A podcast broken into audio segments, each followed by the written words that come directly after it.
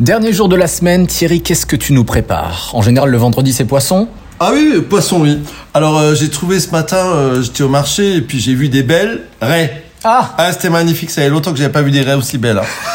Ah, c'était belle, hein. Rien de tel qu'une bonne raie. Alors, évidemment, il faut qu'elle soit fraîche, hein, la raie.